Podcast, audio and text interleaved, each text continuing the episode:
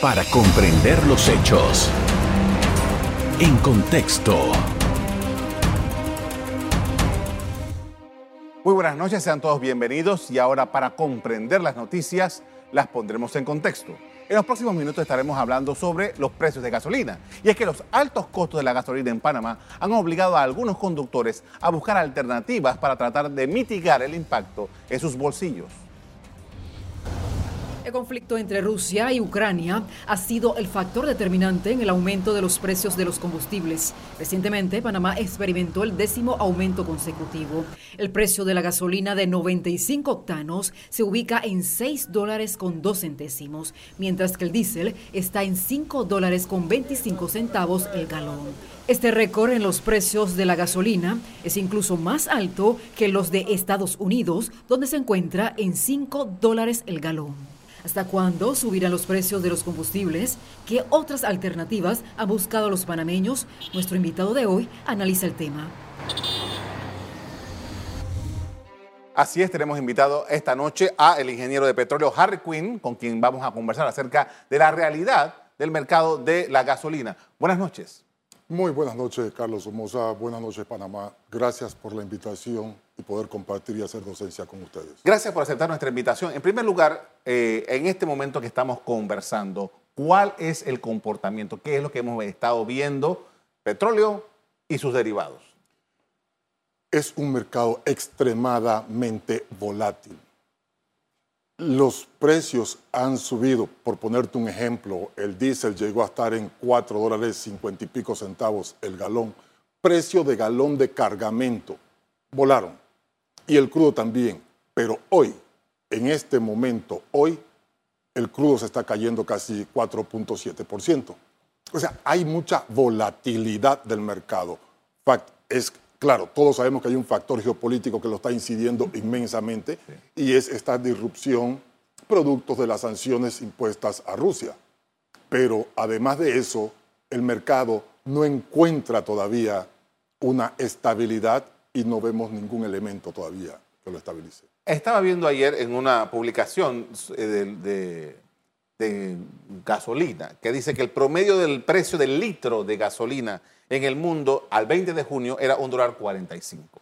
Y el promedio de precio del galón de gasolina en el mundo era de, hasta el 20 de junio era de 4,59. Pero aquí están un montón de países que subsidian, que son países productores de petróleo que subsidian, que si lo sacamos de la ecuación tendríamos números muchísimo más altos. ¿Son los precios más altos que registra la historia? No, creo que han habido situaciones proporcionales y con la aplicación de en su momento su, inflación, este, pero sí, a, nivel de Panamá nos ha estremecido. Y, siento tener que decir que a pesar de eso, la mayor incidencia que hemos visto es en el diésel. Y el diésel es el que mueve el transporte, agricultura, comercio, es, es la base de todos los países. Entonces, sí, tenemos cifras fuera del esquema usual y los países que han hecho y tomado esas medidas, claro, porque salieron de un esquema, de un esquema manejable. Entonces, no es sorpresa, ya no es sorpresa a los niveles que están, que hasta Estados Unidos dice, también voy a considerar eliminar impuestos. Justamente el presidente Joe Biden anunció, bueno, que por lo menos por tres meses él va a pedir, eso no es un hecho, él va a pedir que el Congreso eh, eh, estime, porque sería una, una respuesta federal, para que durante tres meses no se cobre este impuesto. Eh, eso nos indica el nivel que estamos hablando. En Estados Unidos, el, campeón del la libre oferta y demanda. Sí, porque hay otro factor que le está incidiendo muy duro y que nos va a tocar a nosotros, que es cómo mitigo, cómo mitigo la inflación. Y esa inflación se lo está comiendo a ellos. Y cuando allá les da un resfriado, a nosotros nos da una gripe. Entonces, a estos después se le va a sumar otro elemento, recesión. Y ese elemento de recesión, producto de todas estas alzas, que como sabemos no solamente ha sido el petróleo derivado, sino todos los productos y subproductos que utilizamos, entonces es una situación muy difícil de controlar.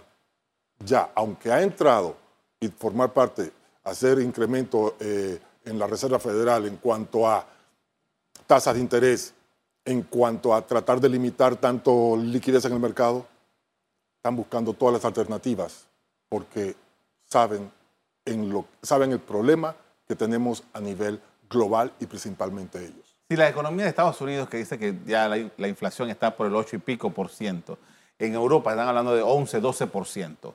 Eh, eh, si esos países no han podido controlar eso, Estados Unidos incluso subió las tasas de interés para tratar de controlar eso y sigue subiendo. ¿Qué hace un país como Panamá? Precisamente mitigar. No las vamos a controlar, pero es tratar de mitigar. Y los niveles han llegado a tal punto que es difícil meterse en un territorio como es este, la parte tributaria panameña, las tasas impositivas, y, este, y si tenemos que conseguir un, un reemplazo de, de, X o Y.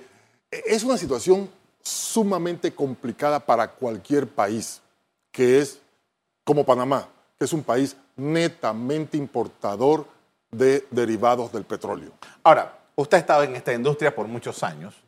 Eh, he escuchado algunos economistas, he leído algunos economistas que dicen que el problema es que está limitado a la importación de eh, derivados de petróleo a Panamá, que es un grupo muy reducido y que habría que abrirlo más. ¿Esto ayudaría en una circunstancia como esta? Eh, Panamá ha cuidado mucho, tanto durante el decreto 29 como en el decreto 36, Panamá ha cuidado mucho su calidad y no tener piratas que entran y salen. Eh, en calidad son e-, extremadamente, Panamá es uno de los países que mejor control de calidad tiene. Entonces, yo no me atrevo a decir que uno, abriendo a que entre todo el mundo a traer, si cumplen las normativas de calidad que exige Panamá, perfecto. Pero no, no podría ser, eh, como me explicaban una vez eh, un funcionario, no puede dejar al país desprovisto y liberar todo, porque puede haber muchos abusos y más en estas circunstancias. Y los abusos están en la calidad del producto. Ahora, rápidamente antes de ir al corte comercial. Nosotros consumimos de unas estaciones de gasolina eh, diversas que hay en Panamá. Correcto. ¿Cuál es el nivel de maniobra que tienen estos operadores de importación para traer gasolina de diferentes lugares? ¿Tienen posibilidades o siempre le compran al mismo? Ok, consideremos que existen dos dos y en algunos momentos tres importadores, pero históricamente hemos tenido un importador. Así fue. Ok. El asunto es que yo manejo producto de mis propias refinerías. Entonces, yo tengo que asegurar ese suministro siempre constante, porque ellos saben que no hay peor energía líquida, no hay energía líquida más cara que la que no tiene un país y se puede paralizar.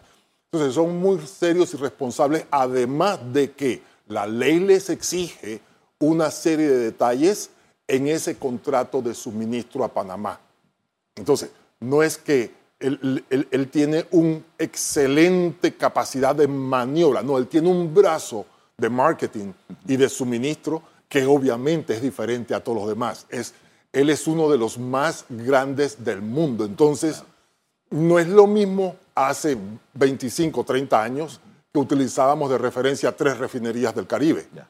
Y que a propósito, algunas de ellas ya están cerradas.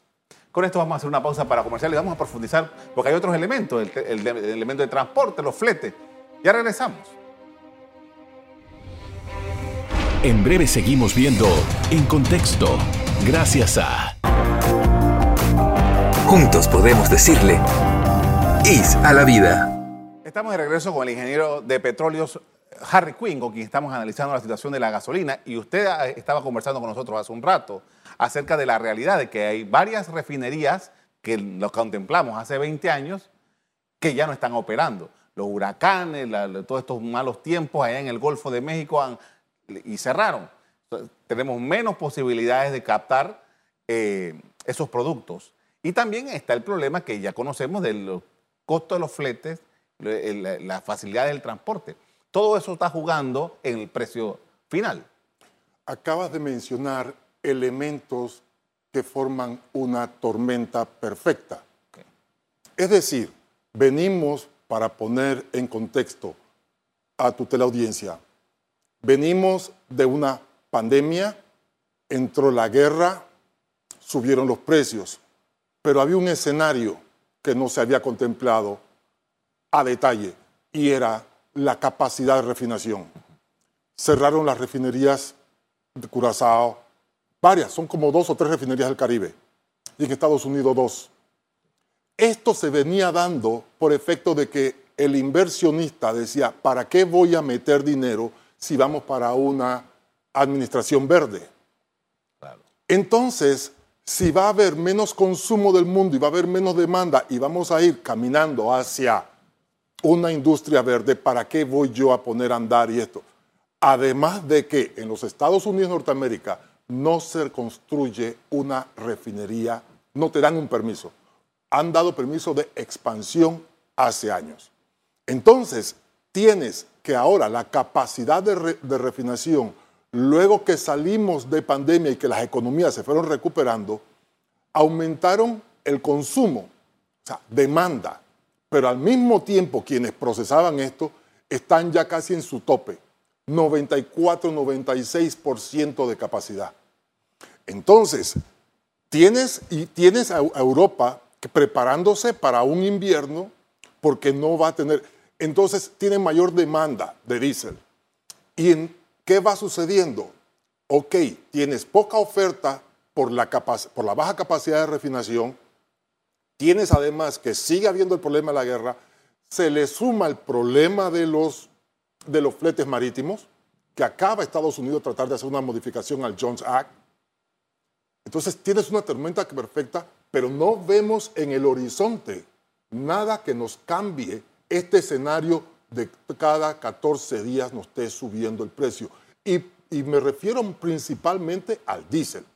La gasolina, sí, hay elementos ahorita que bajan y, con toda la volatilidad del mercado.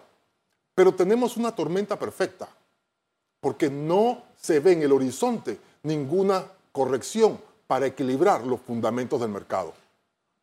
Eh, quedo preocupado y quiero citar algo que leí hace unos días en una página de Bloomberg, que decía que el barril podría cerrar el año en 135 dólares, el barril de petróleo, y que podría estabilizarse para el 2023 en 115 dólares. Es mucho dinero por un costo de barril de petróleo. Sin embargo, el CEO de un Trading and Commodity Company eh, lo puso en 150. Oh, más todavía. Más. 15 dólares más de lo que ellos están poniendo. Y además de eso, el JP Morgan Bank, en su pronóstico, y uso la palabra pronóstico, sujeto a que 175 dólares llegó a hablar JP Morgan. Entonces, cuando uno ve, claro, porque están viendo una tormenta perfecta, ya no solamente, eh, sí, el crudo sí es cierto, no se va a poder reemplazar ese volumen de una forma expedita y hemos visto todo el tiempo. Y hemos escuchado hablar al presidente Biden de utilizar las reservas estratégicas y lo demás, y qué efectos ha traído en el mercado. Efectivamente. Entonces. No ha pasado nada con él, no ha, no ha bajado el precio. Carlos Somoza, no hay nada bueno al final del túnel. Wow. En este momento, hoy, no existe un elemento que me diga, vamos a salir se ve que va a bajar. No, esto que estamos viendo hoy, donde está 4.7 cayendo, esto un día, dos días, y luego después viene para arriba. Entonces, pero ese es, crudo. Y en destilado, en diésel, ¿qué vamos a hacer? Vamos a regresar al tema de la refinería porque me, interesa eh, subrayar eso porque eh, es importante que nosotros en Panamá entendamos que nosotros compramos productos terminados de refinería, gasolina, diésel, etcétera. En Sudamérica, usted habló, bueno, que en Curazao y tal cerraron tres, en el Golfo de México cerraron dos Estados Unidos. ¿Qué pasa con, los países vecinos nuestros que son productores de petróleo? ¿Ellos no refinan? Sí, sí refinan. Sin embargo, eh, eh, debo, debo comentarte de que una de las regalías ellos la utilizan para subsidiar su industria local. Ya. Entonces, es perfectamente eh, razonable y normal. hay otros países que se han ido a subsidiar fuerte para tratar de mitigar esa inflación. Eh, pero históricamente Panamá es el que ha tenido los mejores precios, obviamente por su logística, posición geográfica, etcétera, etcétera. Sin embargo, es preocupante. Es preocupante de que no veamos por qué hasta dónde podemos resistir, ¿qué podemos hacer? Entonces, lo único que, el poder que tenemos tú y yo es el poder de consumidor. El poder de decir, consumo, reduzco, ¿qué hago? Pero necesito tener movilidad. Entonces, es complejo. Sin embargo, posibles, y te lo digo, posibles alternativas, pudiese ser que Panamá eh, veníamos trabajando en el diésel, y, y- y le recalco mucho el diésel porque es el que mueve a un país, era de 0.5% de azufre. Hoy día las especificaciones de Panamá es 0.0015% de azufre.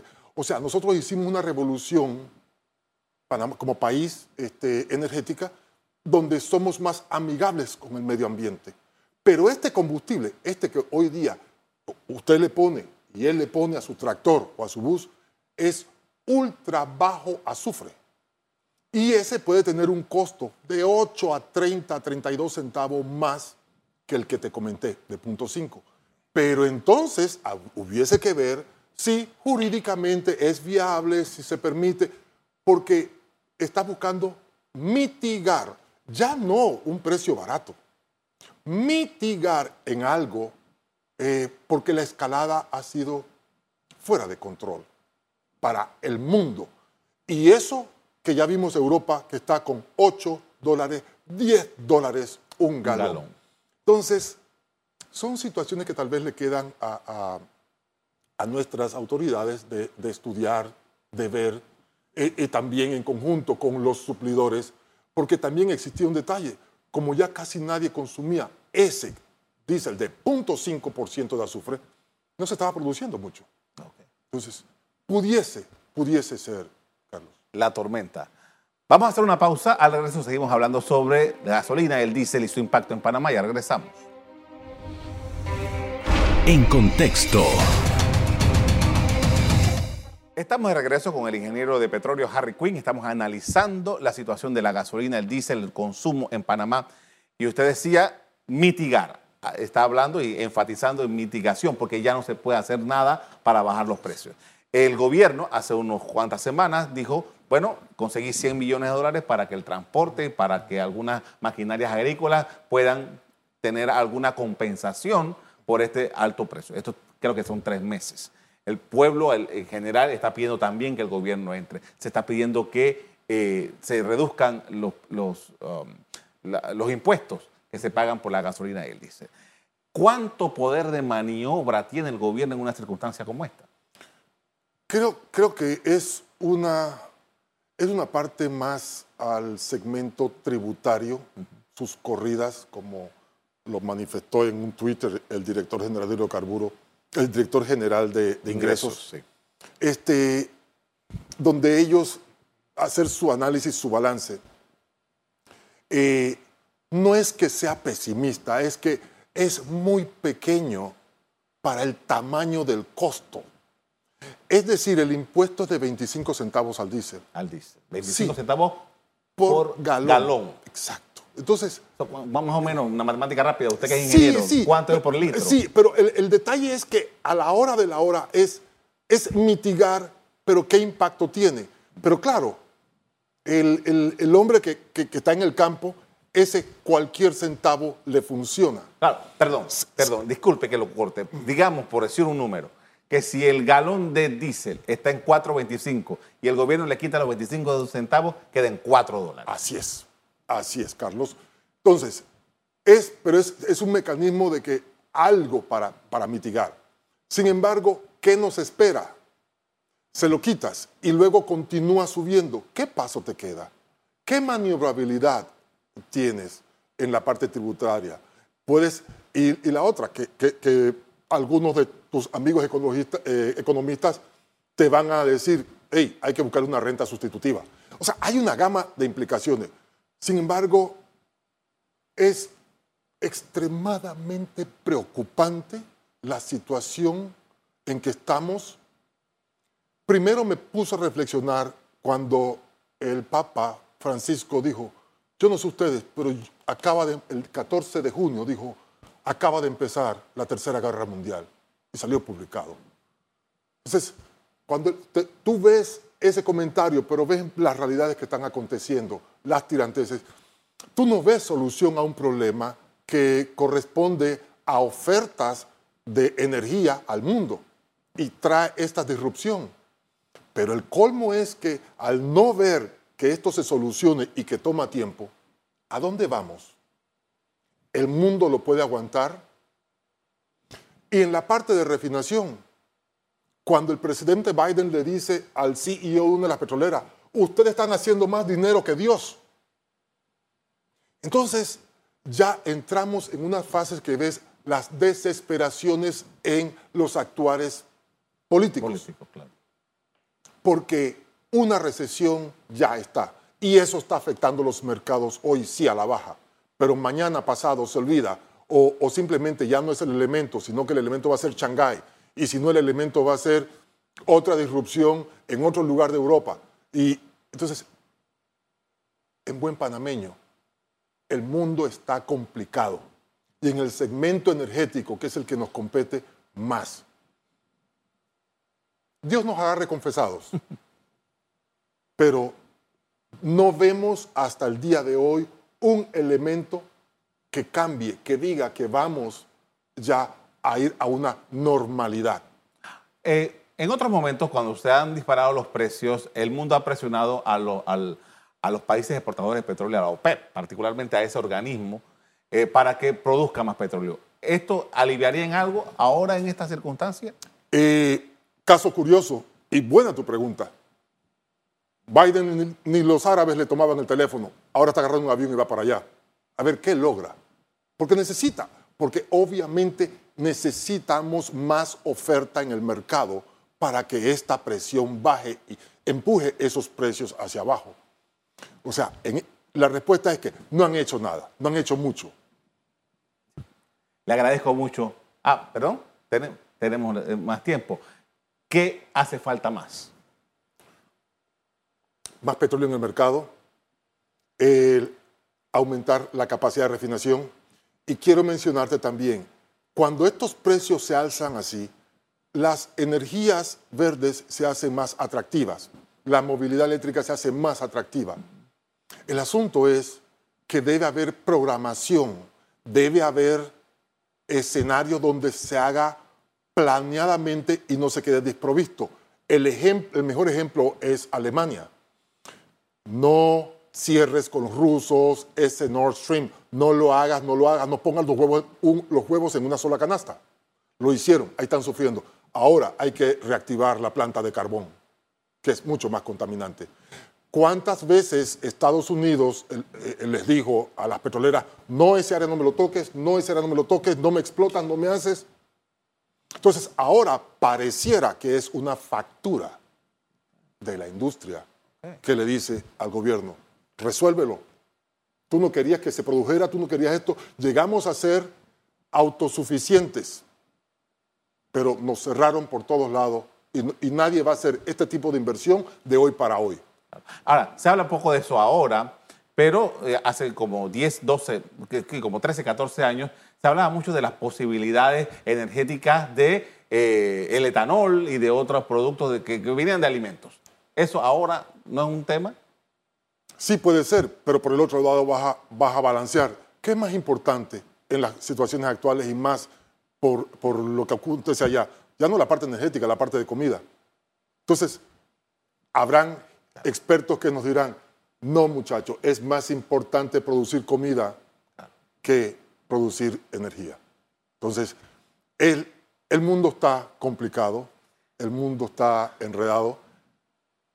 Eh, expectativa, hay que hacer algo, pero no la parte eh, de energía verde no se resuelve inmediatamente. Va a tomar, va a tomar tiempo. Hacia allá vamos a caminar. Los países de Asia, los países de Europa, Estados Unidos, también Norteamérica, eh, por mucho tiempo estuvieron eh, eh, haciendo energía co- con material radiactivo. Dice, bueno, podemos hacer energía de este modo, pues fueron cerrando estas plantas y entonces ahora, ¿qué sucede? Exacto. Y, y no solamente la consecuencia en la parte energética, sino también ahora el temor en que puedas, puedas, eh, pueda yo afectarte eh, y alterar el equilibrio porque es energía atómica. Entonces, entra más complejo. El mundo está enredado. Le agradezco mucho, ingeniero, por habernos Siempre acompañado. es un placer, Carlos Somoza. Muy amable. A usted también quiero agradecerles porque nos hayan prestado atención en este tema tan importante. Los invito, como siempre, para que sigan en sintonía de EcoTV. Buenas noches. Para comprender los hechos. En contexto. Revive este programa entrando al canal 1 de BOD de Tigo.